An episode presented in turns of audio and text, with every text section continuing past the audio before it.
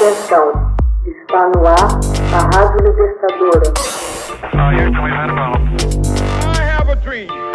Assim sendo, declaro vaga a presidência da República. Começa agora o Hoje na História de Ópera Mundi. Hoje na História, 7 de janeiro de 1957, começa a Batalha de Argel. Em 7 de janeiro de 1957, o governo francês confia ao general Jacques Massou plenos poderes de polícia sobre a Grande Argel, que contava com 800 mil habitantes, dos quais metade era muçulmana. O general e seus 6 mil paraquedistas tinham a missão de acabar com o terrorismo neste grande aglomerado populacional. Um ano e meio antes, em 20 de agosto de 1955, os defensores da independência argelina desencadearam uma insurreição que se tornou sangrenta e que levou a uma brutal repressão do governo francês. Em 30 de setembro de 1956, os espetaculares atentados do Milk Bar e da cafeteria caíram como uma bomba. A guerra não se confinaria mais às áreas fronteiriças e às montanhas, mas atingiria a partir de agora o coração da cidade de Argel. Revigorada pelo impacto midiático desses atentados, a Frente de Libertação Nacional da Argélia, que dispunha de cerca de 5 mil militantes, não mais hesita em se ligar estreitamente com a população da cidade. Apela às mulheres de feições europeias que transportem as armas, que transmitam mensagens e até mesmo que coloquem bombas.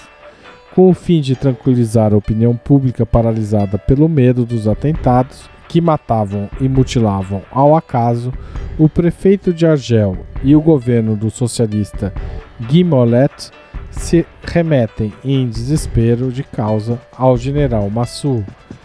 A partir de 7 de janeiro de 1957, os paraquedistas passam a acossar os terroristas em toda a cidade e a praticar métodos cruéis de tortura para fazer falar as pessoas suspeitas de esconder bombas e armamentos. A imprensa não tarda em publicar testemunhos de pessoas que denunciam a banalização dos procedimentos indignos, torturas por choque elétrico, suspensão pelas pernas, afogamento, execução sumária de suspeitos, julgamentos expedidos pelos tribunais militares centros de detenção clandestina, desaparecimentos, etc. Uma comissão de inquérito apresenta um relatório estarrecedor em 21 de julho de 1957.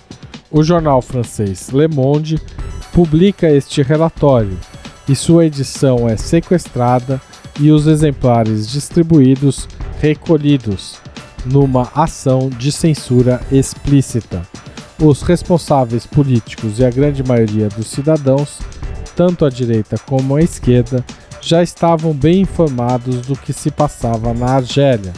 No entanto, preferiram calar-se diante das atrocidades dos militares, que mantinham as torturas para eles o único meio de obter informações a tempo sobre a localização de pessoas e bombas.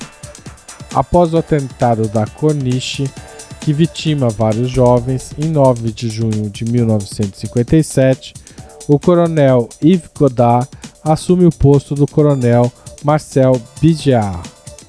Ele privilegia doravante a infiltração nas redes em vez da tortura. Desse modo, em 24 de setembro de 1957, seus paraquedistas prendem Yassef Saad, de 28 anos, principal organizador dos atentados em Argel. Suas confissões debaixo de diabólicas torturas permitiram desmantelar as redes.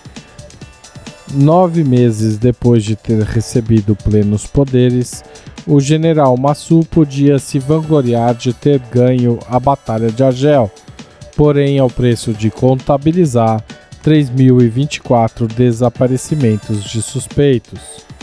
A Batalha de Argel, filme de Gilles Pontecorvo, que conquistou público e crítica em todo o mundo, tem como fio condutor a história de integrantes da Frente de Libertação Nacional. Ali Lapointe e seus companheiros resistem na Casbah, o maior bairro popular da capital Argel. O filme apresenta um período desta luta, marco inicial do processo de libertação das colônias europeias na África. A ação se passa entre 1954 e 1957, e o diretor, que mistura ficção e fatos reais, trata com veracidade a resistência argelina e a violência do exército francês. Texto original de Max Altman, locução de Haroldo Seravo Cereza. Você já fez uma assinatura solidária de Opera Mundi? Com 60 centavos por dia, você ajuda a manter a imprensa independente e combativa. Acesse www.operamundi.com.br/apoio.